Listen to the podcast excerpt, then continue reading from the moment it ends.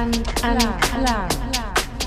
This is TSH Records, live with Procontact.